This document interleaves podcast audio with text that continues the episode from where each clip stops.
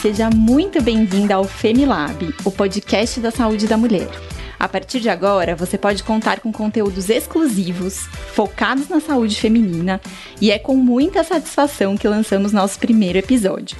Eu sou a doutora Regina Chamon, médica, e vou participar junto com você dessa jornada em torno do universo feminino. Eu gostaria de aproveitar e te convidar para seguir as redes sociais do FEMI, o Laboratório da Mulher.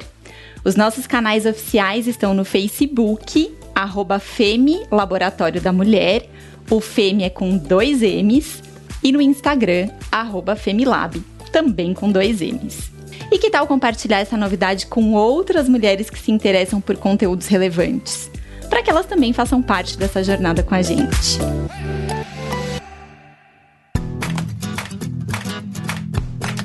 Bom, hoje nosso episódio de estreia, nós vamos abordar o tema O papel da mulher no cuidado com a sua saúde. E para esse programa, eu tenho o prazer de contar com a participação especial da doutora Sleita Nigawa Guimarães, que é médica especialista em acupuntura e medicina preventiva e social, presidente do Colégio Brasileiro de Medicina do Estilo de Vida e coordenadora da pós-graduação em Estilo de Vida e Coaching em Saúde no Hospital Israelita Albert Einstein. Bem-vinda, Slay! Olá, Regina. Olá a todos. Muito obrigada. É um prazer estar aqui nesse episódio de estreia do podcast. E a gente conta também com a Milene Vargas, que foi a primeira mulher da região sul do Brasil a treinar pessoalmente com Richard Bandler e John Grinder, os criadores da programação neurolinguística, e também com Anthony Hopkins. A Milene é trainer em programação neurolinguística e hipnóloga e tem formação completa em programação neurolinguística no Brasil. É practitioner pela Universidade de PNL nos Estados Unidos, a Universidade do Estado da Califórnia, e ela é membro da Academia Internacional de Trainers em PNL. A Milene também é autora do livro O Dia em que Me Demiti e idealizadora do programa Desenvolvimento da Mulher. Milene, seja muito bem-vinda. Muito obrigada, doutora Regina. Prazer imenso estar aqui falando para esse grupo de pessoas que possam estar interessadas em cada vez mais na saúde. É muito bom participar aqui dessa estreia de hoje. Bom, meninas, para começar o nosso bate-papo, é, a gente sabe que hoje doenças muito comuns como ansiedade, insônia, depressão, elas são mais frequentes em mulheres do que em homens. E essas doenças, elas podem estar muito relacionadas com o nosso estilo de vida. Então, Isley, eu queria começar pedindo para você contar um pouquinho para gente como é que o estilo de vida pode afetar a nossa saúde. Puxa vida, Regina. O estilo de vida, na verdade, eu acho que ele afeta a nossa saúde em todos os aspectos, né? Porque o estilo de vida, eu acho que ele se baseia nas nossas pequenas escolhas diárias. Então, tudo que a gente faz ao longo de um dia e ao longo da nossa vida é o que constitui nosso estilo de vida. Então, como a gente se alimenta, como a gente se movimenta, como a gente dorme, como a gente se relaciona com as pessoas, com o ambiente. Também Lembrando assim como é que a gente gerencia o nosso estresse, as nossas emoções, o nosso relacionamento com o tabaco e com o álcool. Então, tudo isso, ou seja, tudo que acaba acontecendo ao longo do dia de uma pessoa e ao longo da vida dela, é, tem esse impacto muito importante na qualidade de vida, né? Não vou nem falar aqui de saúde propriamente dita, mas assim de qualidade de vida, de sensação de bem-estar, de vitalidade para realizar as atividades diárias, não é? E a gente sabe o quanto que também essas coisas não são isoladas. Então, quantas vezes a gente já não começou, por exemplo, a praticar atividade física e viu que isso teve um impacto positivo no nosso sono e que a gente consegue escolher melhor como é que a gente se alimenta. Então, eu falo que é como se fosse um, um dominó positivo, assim, né? Que você mexe uma pecinha e acaba interferindo em todas as outras. Então, eu acredito muito que não é uma fórmula mágica nem uma receita de bolo. São as pequenas escolhas do nosso dia a dia que, que constituem esses estilo de vida, né? Muito legal, Slay. Eu gostei dessa ideia aí do dominó ao contrário, achei muito boa. E essas questões, na verdade, muitas vezes elas estão relacionadas, a gente relaciona o fato de a gente não ter um estilo de vida mais saudável com a falta de tempo. Né? Então a gente tem um dado aqui do INCA o Instituto Nacional do Câncer, de que no ano de 2020, 16.700 mulheres foram diagnosticadas com câncer de colo de útero, que é uma doença que é prevenível, né, que a gente pode evitar.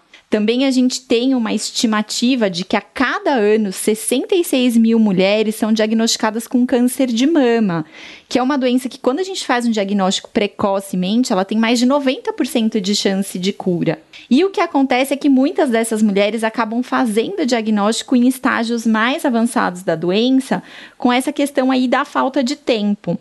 Mas o cuidado com a saúde, como a Isley falou, ele não começa com a ida ao médico. Ele começa com essas pequenas atitudes diárias que a gente tem para se cuidar. Então eu queria perguntar para a Milene, por onde que a gente pode começar a ter essa consciência do autocuidado, Milene? Estou é, aqui conectada e ouvindo a doutora Slay, e é toda uma questão justamente de tomada de consciência. A pergunta que eu começo já a provocar os nossos ouvintes aqui é: quem você deseja ser? Quando a gente começa a pensar na nossa identidade, né, assim, que tipo de ser humano eu, eu quero ser para mim e que tipo de exemplo eu quero dar para os meus filhos, quando a gente está falando de saúde mental e saúde física, essas duas saúdes, digamos assim, elas estão completamente relacionadas. Tem estudos vários que comprovam, por exemplo, que o açúcar aumenta a ansiedade. Né, quando a gente consome os carboidratos ruins, né, que, que é o açúcar, a farinha branca, pizza, bolo, enfim, todos esses, esses alimentos que eles são muito pobres em termos de vitaminas, eles acabam aumentando os níveis de, de ansiedade no corpo. Então, eu acho que, assim, quando a gente está falando de, de promover uma saúde física e uma saúde mental,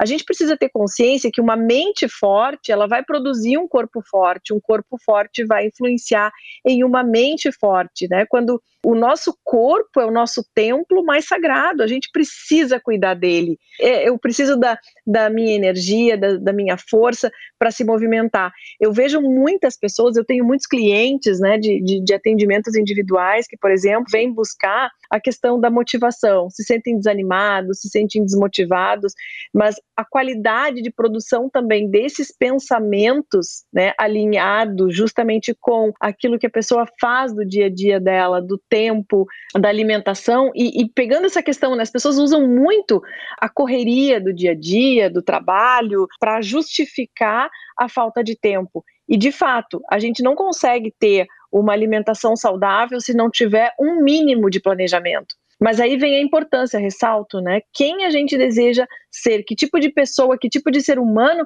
eu quero ser para mim, para minha vida e para as pessoas que estão à minha volta a, a, saúde ela precisa vir em primeiro lugar, porque se ela não estiver em primeiro lugar, como é que eu vou ser uma boa mãe? Vou estar com dor de cabeça, eu vou estar sempre indisposta, com mal-estar, cansada. Eu sou uma pessoa que eu não abro mão de cinco dias por semana fazer atividade física.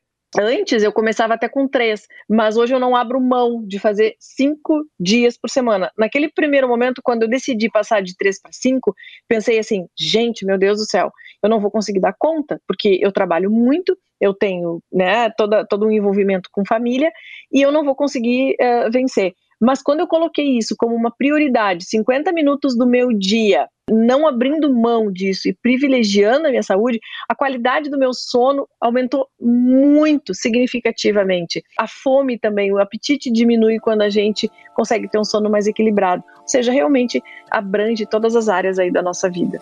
Muito legal, Milene, isso que você colocou, né? De o que nos motiva, o que, que é a sua motivação, e isso vem, claro, aí como a prioridade. Quando você sabe o que te motiva, as suas prioridades mudam, né? É, eu estava vendo esses dias uma matéria que foi publicada na revista Trip FM, nas redes sociais, na verdade, da revista Trip FM. Eles eram um compilado de várias pesquisas, de vários institutos de pesquisa que foram feitos aqui no Brasil durante a pandemia. E aí eles mostravam alguns dados que eu achei muito interessantes. Então, o primeiro dado que chamou minha atenção é que Nesse momento, a taxa de mulheres no mercado de trabalho no Brasil é a menor dos últimos 30 anos. Então, o impacto aí que uma crise de saúde pública trouxe para o mercado de trabalho, acometendo muito as mulheres.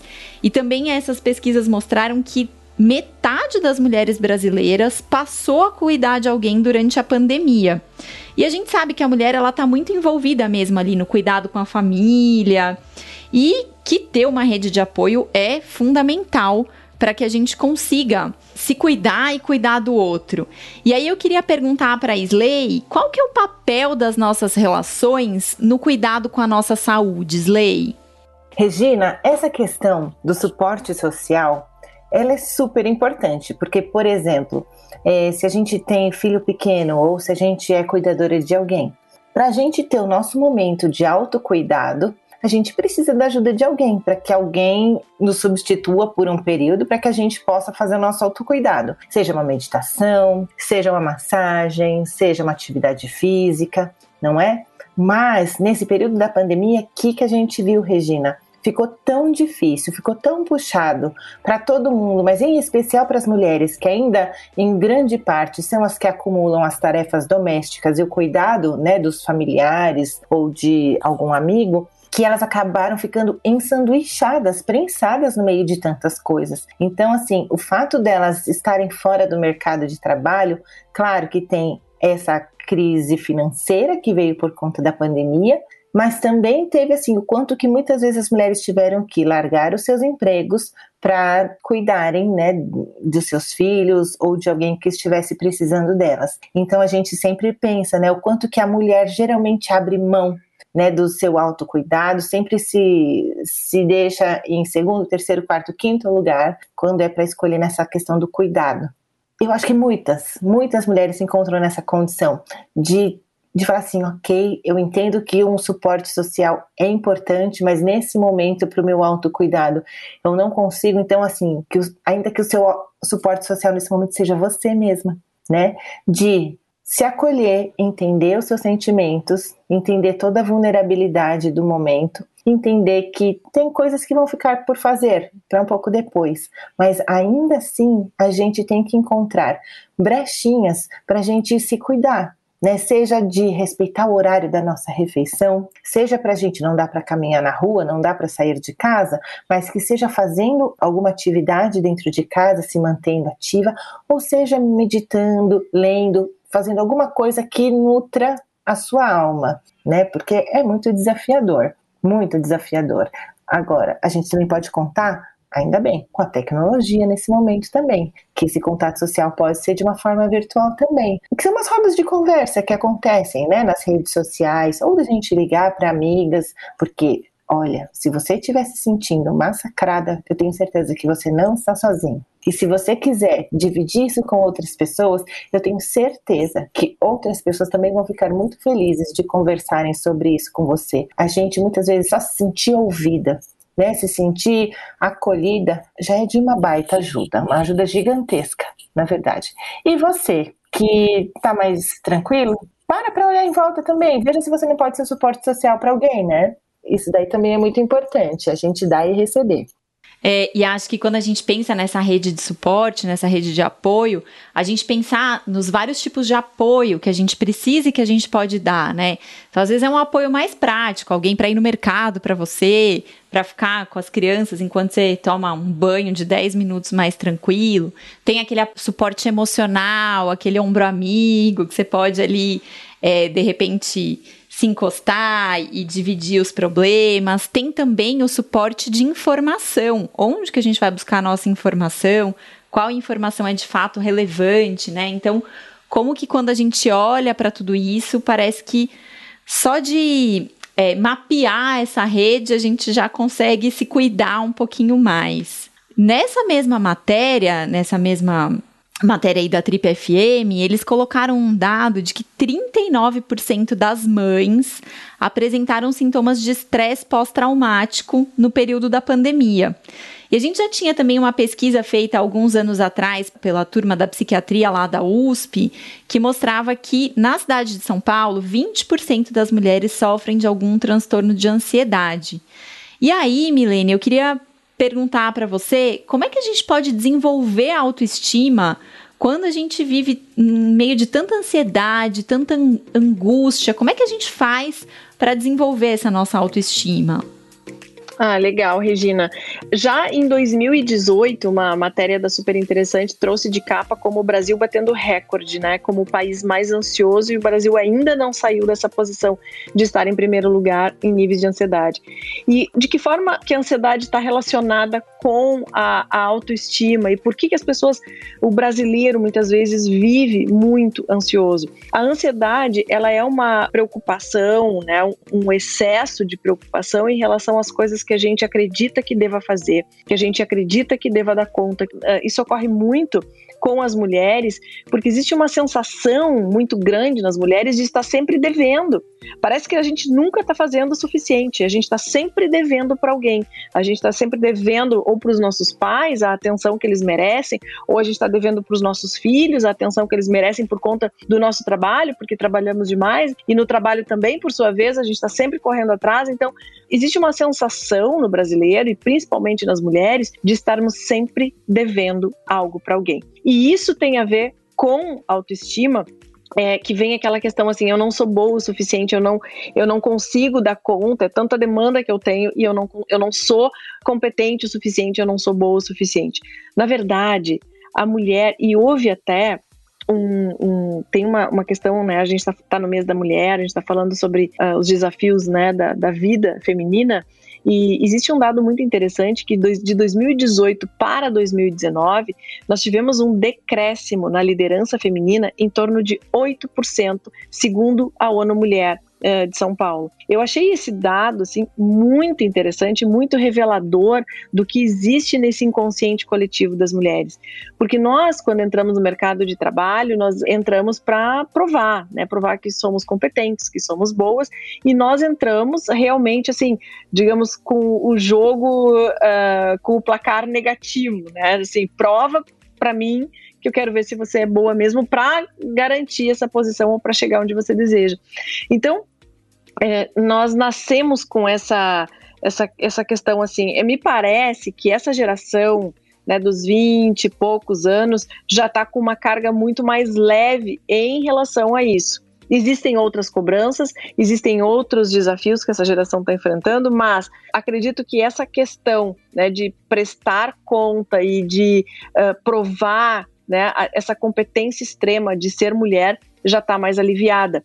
Então, isso causa muita ansiedade, né? Então, eu quero uh, o mito da mulher perfeita. Então, eu tenho que ser uma super mulher, eu tenho que ser uma super profissional, uma super mãe, aquela mãe. Eu, eu lembro que no colégio do meu filho, hoje meu filho está com 16 anos, quando ele era pequeno, eu era a mãe que menos sabia dos temas, né? Eu era a última a chegar nas, nas reuniões, por conta do meu trabalho. E aquilo me deixava assim numa angústia, num estresse muito grande, aquela coisa assim, ai ah, meu Deus, que tipo de mãe eu sou, né? Eu sou sempre a última a chegar e a última a ficar sabendo das coisas. então isso gera uma apreensão, né? Assim, ah, meu Deus, que tipo de profissional eu sou, que tipo de mãe eu sou. Isso gera muita angústia nas mulheres. A questão é, você que é mulher, que está me ouvindo agora, você faz o melhor que você pode com todos os recursos que você tem disponível no momento. Se a gente não faz mais, é porque a gente não pode mesmo, não tem condições e chegamos no nosso limite e está tudo bem. É entender esse processo assim, eu faço o melhor que eu posso, você faz o melhor que você pode. E, e quando a gente aceita e entende isso, né, um processo assim de aceitar aceitar a mim mesma, aceitar as os meus desafios, aceitar os meus momentos, aceitar que eu que tem dias que eu não vou produzir tanto assim por conta de uma questão hormonal ou por conta de que eu, naquele dia eu não tô bem, naquele dia eu não tô né, com toda a, a garra, energia, disposição que eu, que eu deveria estar, enfim, mas também não ficar nessa posição de vítima, né? Assim, ah, então tá, então tá tudo bem, eu não vou fazer mesmo.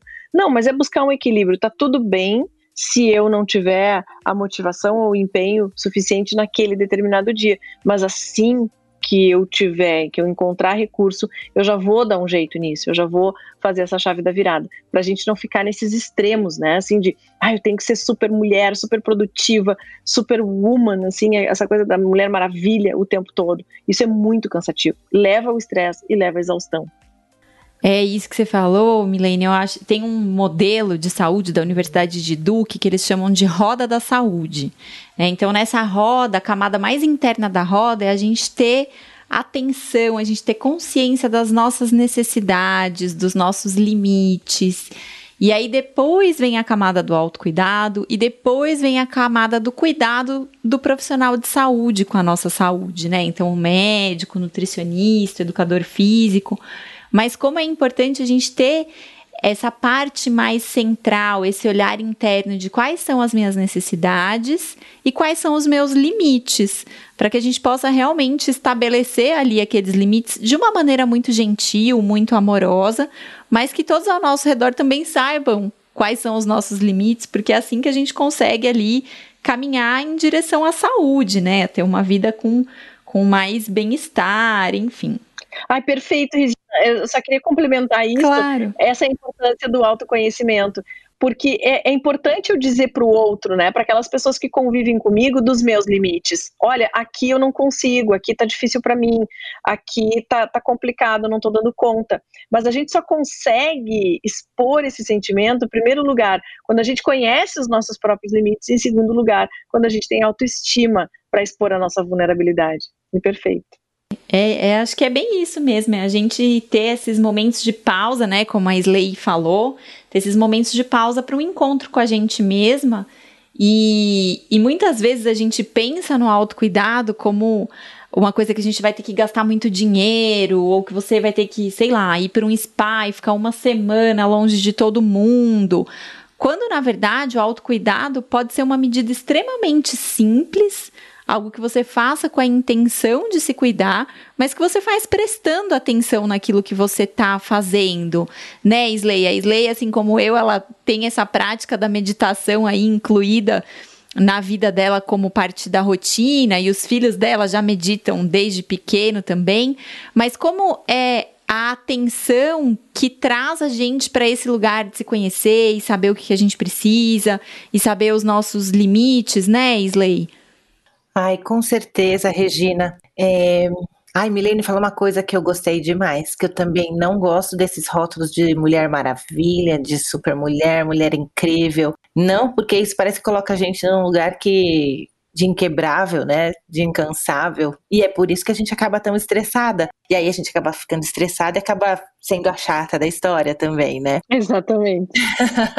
Eu acho que essa maneira que a Regina trouxe da gente fazer as coisas com calma, com presença, né? A gente se culpa muito quando a gente é mãe, por exemplo, e trabalha e tem outras funções que tem que performar ao longo do dia. A gente se culpa muito, assim, de não poder estar com os filhos o tempo que acha que deveria. E bem que Milene falou, sempre aquela síndrome de impostor, né? Nunca foi suficiente, nunca foi bom. E aí, o dia que eu me dei conta que, na verdade, era a qualidade da minha presença que fazia diferença, né, eu entregar para ele a minha melhor qualidade de presença, isso fez muita diferença, muita. E isso que a Regina falou é verdade. Os meus filhos, eles, eles têm contato com, com a meditação desde desde bem pequenos, isso os deixa muito observadores também de diversas coisas. Então, não é incrível assim, às vezes você está num momento de carreira que tem um monte de coisa incrível acontecendo, ou um momento que você está feliz porque tem muita coisa acontecendo, mas você não está presente no momento, aí seu filho vira e fala assim: não sei por que, que você está preocupada? Por que, que você está triste? E aí você fala, mas não estou falando, mas a sua cara não está me dizendo isso. Puxa vida. Então, eu gosto muito dessa questão. A primeira coisa, eu acho que é essa nossa presença mesmo, de ir com calma, não precisa fazer tudo de uma vez e aprender a dizer não também, né? Não consigo, não posso, não, muito obrigada. Isso daí é uma coisa muito difícil também que a gente tem que se, se treinar para fazer. E aí haja autoconfiança para fazer isso, né, Milene?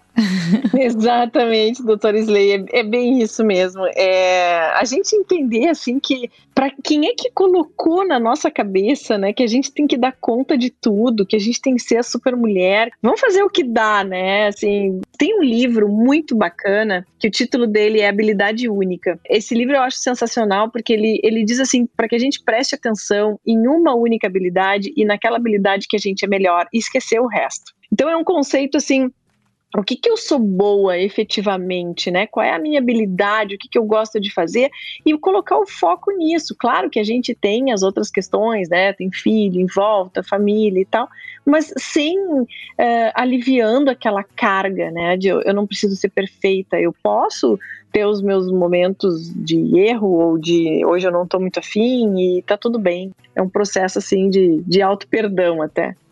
É, e da gente passar, acho que para os nossos filhos, para os nossos companheiros, para quem convive com a gente, de que, ok, não estar tudo bem, né? Ainda mais nesse momento que a gente vive. E acho que de abrir sempre esse espaço para oferecer ajuda ou para pedir ajuda, né? Esse negócio, esse movimento de pedir ajuda é um movimento que requer muita coragem também, muito autoconhecimento, muita coragem, mas que eu acho que é bem importante. E isso me lembra muito também assim nesse período difícil, às vezes a gente repara que alguém tá mais nervoso, mais triste, mais quietinho, mais no canto, da gente abordar essas pessoas, sabe? Não, não deixar passar batido. Porque aí muita gente fala assim, ai, nossa, mas eu tenho medo de, de perguntar, porque aí eu não vou saber o que falar. a gente não precisa ter resposta para tudo, né? Muitas vezes, assim, saber que tem alguém que se importa com a gente e que tá ali, nem que seja para estar tá do lado, enquanto a gente sente a dor, isso daí faz muita diferença. É bom pra gente, mas é bom a gente saber que a gente também pode fazer esse papel para outra pessoa, né? Então, eu acho que para esse momento e para as mulheres que tendem a ter já, né, esse, esse olhar mais atento, essa sensibilidade maior, também, assim, não, não, da gente não ter medo de pedir ajuda nem de oferecer, né? Eu acho que esse é um, algo para esse momento.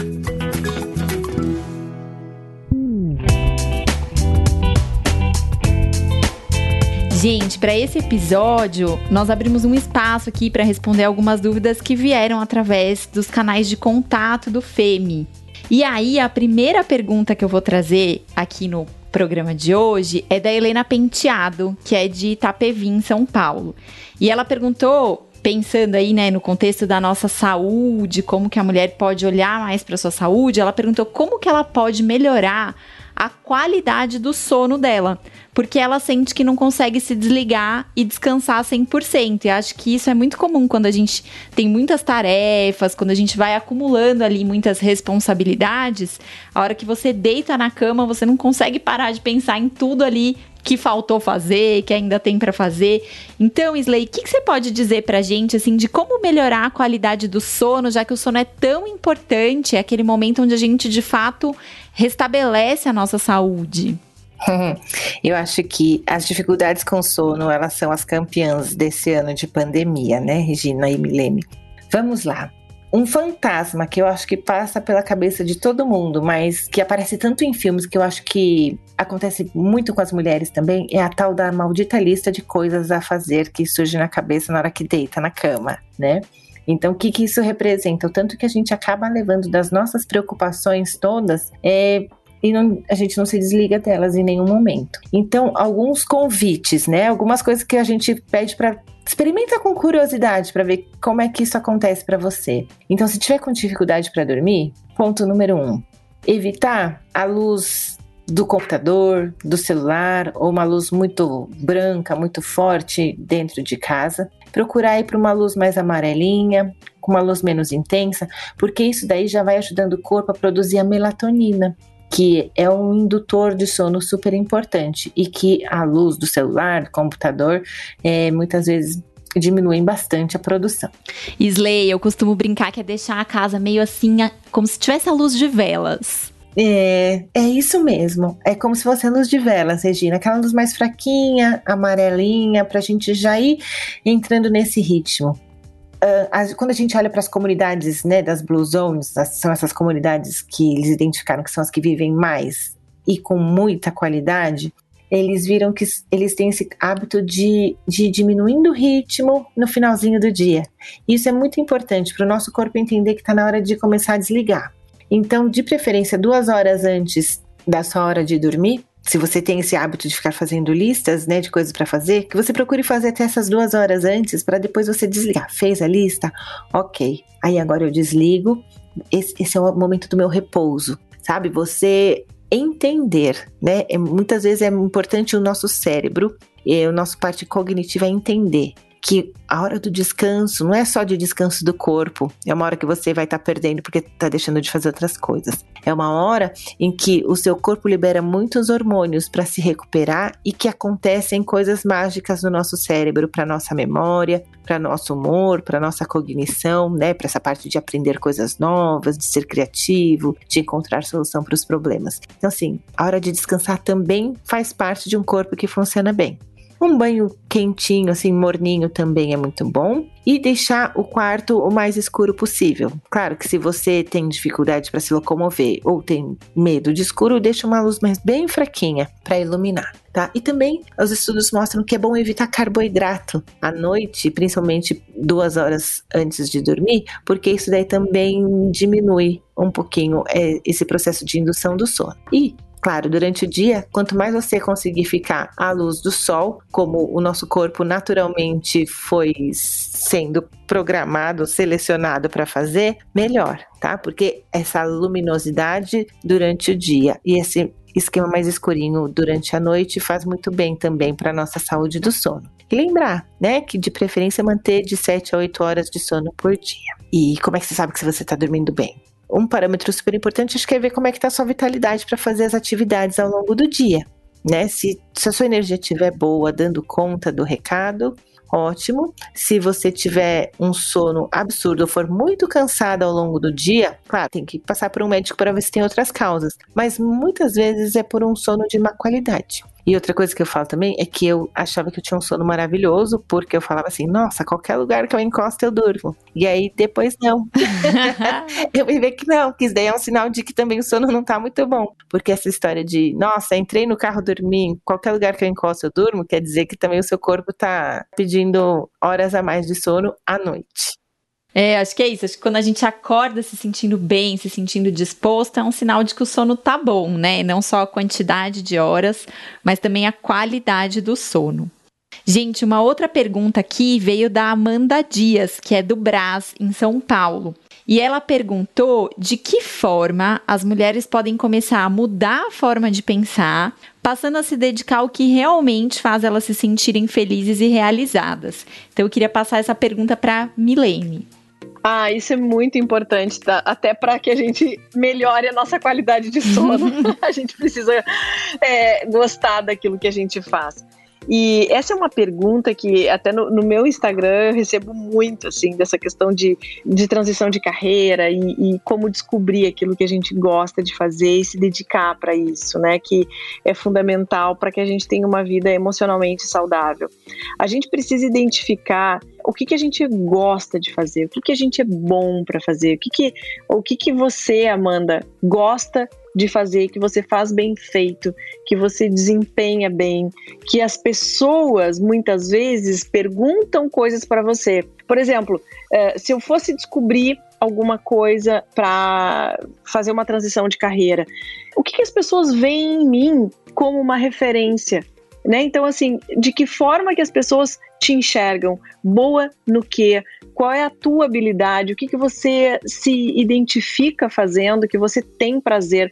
Tem um, um psiquiatra é, austríaco, não, não lembro agora o nome dele, nome bem complicado, e ele fala da questão do estado de flow, né? É, de entrar no processo de flow. O que, que é o estado de flow? É quando a gente tem o, o, tempo passa muito rápido, sem a gente perceber, e a gente desenvolve uma capacidade cognitiva em relação àquela atividade relativamente alta. Ou seja, não é uma atividade entediante, porque tudo aquilo que não vai nos exigir muita capacidade técnica, talvez nos deixe entediado e aí a gente não vai querer e também aquilo que nos exige muito esforço, o tempo custa para passar e aquilo que a gente faz é sofrido, também não é esse o caminho. Então, é, o estado de flow é justamente quando a gente consegue ter um bom desempenho naquilo que a gente está proposto a fazer.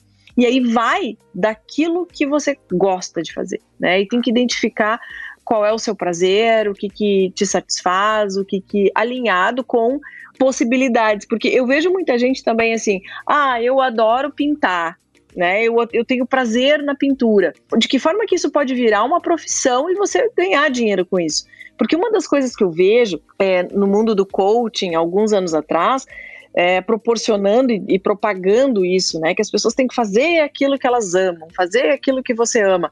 Ok, a gente precisa amar aquilo que a gente faz, mas nem sempre, muitas vezes, o nosso hobby se torna a nossa profissão. Eu vejo muitas pessoas é, gostando da profissão que desempenham, ganhando dinheiro com a profissão que desempenham, mas mesmo assim elas têm um hobby. Bom, meu hobby é pintar, então eu comprei lá as minhas telas e passo o meu domingo pintando. Ok, ela encontrou uma forma de canalizar aquele hobby, aquela paixão dela, e não necessariamente ela vive disso. Isso é, é uma coisa que tem que ficar muito clara para as pessoas, para a gente sair daquela situação de ilusão, né? Ah, então tá, então eu vou ganhar dinheiro com aquilo que eu amo. Nem sempre. A gente precisa amar a nossa profissão, amar aquilo que a gente faz. Dá para perceber na fala da doutora Slay gosto e paixão por aquilo que ela faz. É, e eu acho que isso está intrínseco né, no, no, no, jornalista, na, no médico, uh, no, no, psicólogo, seja na, na, hipnóloga, né, que é o meu caso, e todas as profissões. As pessoas precisam amar aquilo que elas fazem. E geralmente tem pistas, tá? Pra gente descobrir isso. Quando a gente é criança e a gente tá lá pelos 6, 7, 8 anos, a gente começa a fazer coisas, né? Saindo daquela primeira infância, a gente começa a brincar de coisas que geralmente uh, mostram ali aquilo que a gente gosta de fazer. Então, lá na, na, na, infância, a gente já começa a ter sinais daquilo que a gente realmente vai desempenhar com prazer no futuro.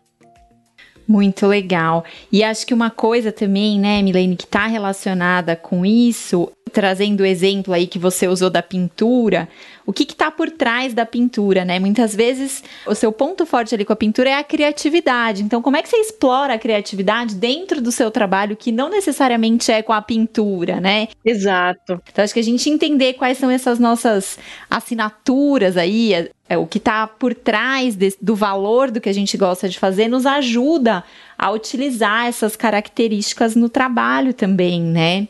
Exato, exatamente. Gente, ó, e tem mais uma pergunta aqui que veio da Ana Diniz, do Tatuapé, também em São Paulo.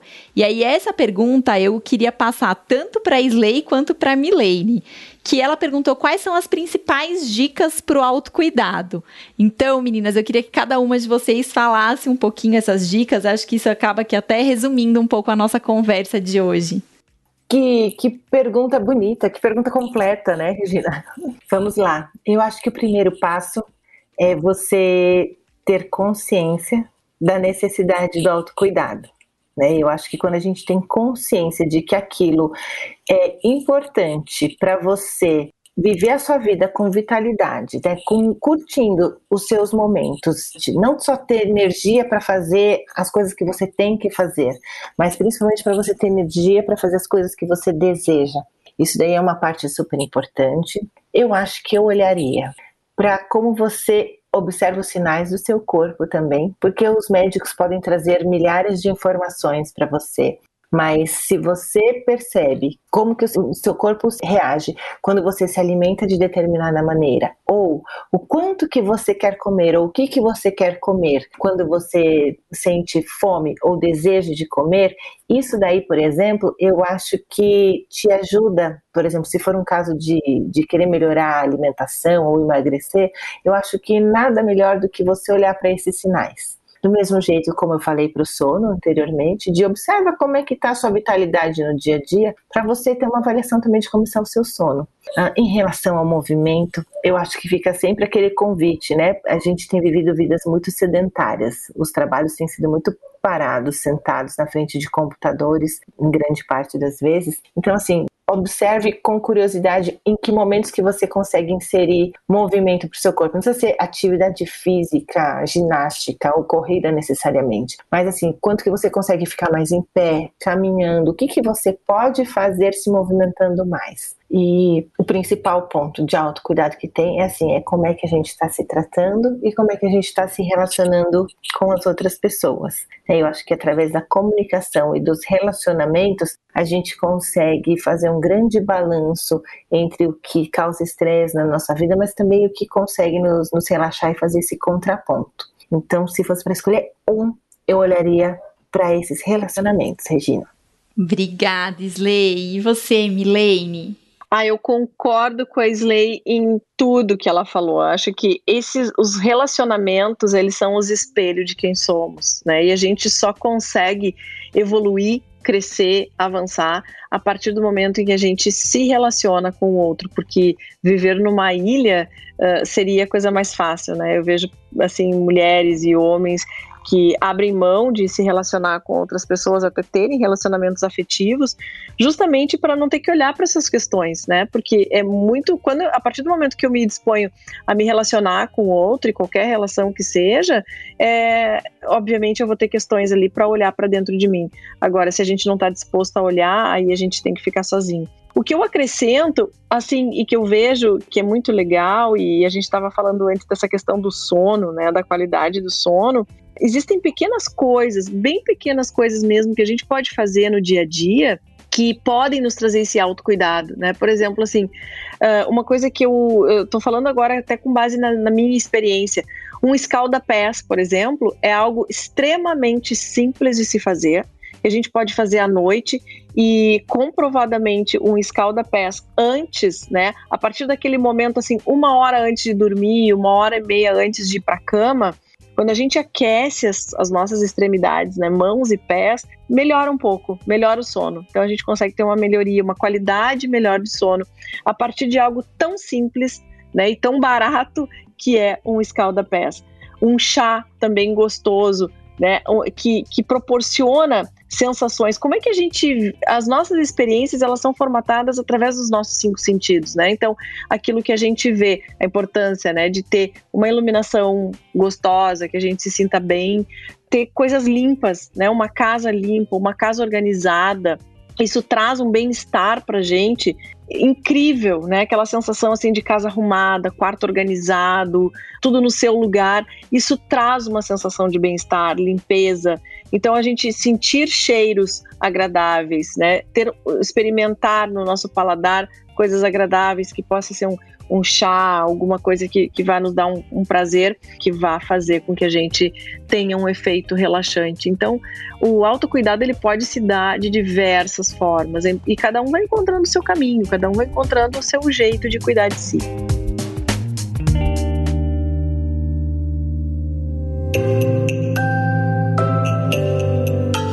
Gente, a gente está se encaminhando para os momentos finais aqui do nosso episódio. E aí eu queria pedir é, para vocês uma frase que vocês consideram que seja inspiradora e que resume um pouquinho aqui do que a gente conversou. Então queria começar pedindo para Slay. Bom, para finalizar, para me despedir de vocês, eu venho com uma frase que diz assim: Cuidar de si mesmo não significa eu primeiro, significa eu também. Maravilhoso, Slay. Muito bom. E você, Milene? Eu tenho uma frase que eu gosto muito, que significa o seguinte, né? Mulheres fortes lideram as suas vidas com amor e coragem. Tudo que a gente quer é ser forte, né? Então, para gente, para que a gente, que nós sejamos, a gente precisa liderar as nossas vidas com amor e com coragem. Muito bom. Bom, hoje a gente falou um pouquinho aqui sobre o papel da mulher no cuidado com a sua própria saúde. Acho que muitas ideias surgiram a partir dessa conversa e muita inspiração para quem está ouvindo a gente aí. Queria agradecer demais a presença da Slay e da Milene aqui no nosso episódio de estreia do Femilab. E eu queria, Slay, queria te agradecer, pedir para você dar suas considerações finais e deixar suas redes sociais para os nossos ouvintes. Regina, Milene e a todos que nos acompanharam aqui. Meu muito obrigada, uma honra enorme estar aqui nesse episódio de estreia do podcast. Meu convite fica então para que a gente olhe para o nosso autocuidado sem pressa, mas sem perder tempo. E a minha rede social, então vou deixar aqui o Instagram, instituto.mev, com i no final. Um beijo. Obrigada, Slay. Milene, muito obrigada pela sua presença aqui com a gente hoje. Queria também passar para suas considerações finais e para deixar suas redes sociais aqui para o pessoal que está nos acompanhando. Adorei a participação com a doutora Slay, Regina, obrigada pelo convite, foi um prazer, uma honra compartilhar esse, esse conhecimento nesse momento tão delicado que, que a gente está vivendo, não só no Brasil, mas no mundo também, para que as pessoas cuidem de verdade de si, das pessoas que são importantes para elas também. E fica o convite para que você entre lá no meu Instagram, que tem muito conteúdo, dica, que é Milene Vargas, e no meu canal do YouTube também tem muitos vídeos onde eu ensino técnicas da programação neurolinguística para aliviar a ansiedade, para mudança de estados emocionais, para buscar recursos para que a gente tenha uma vida muito mais alinhada com aquilo que a gente deseja, muito mais pacífica e mais tranquila na nossa vida. Muito obrigada. Um grande beijo para todos.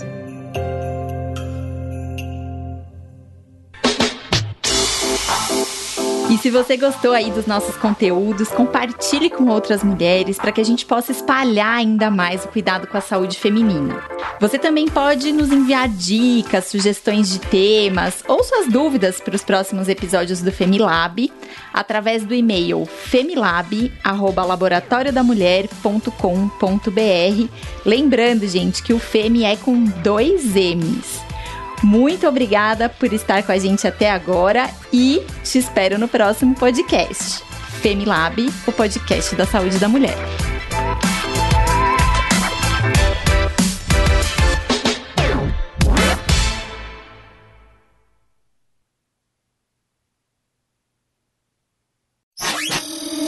Essa é uma produção do Bicho de Goiaba.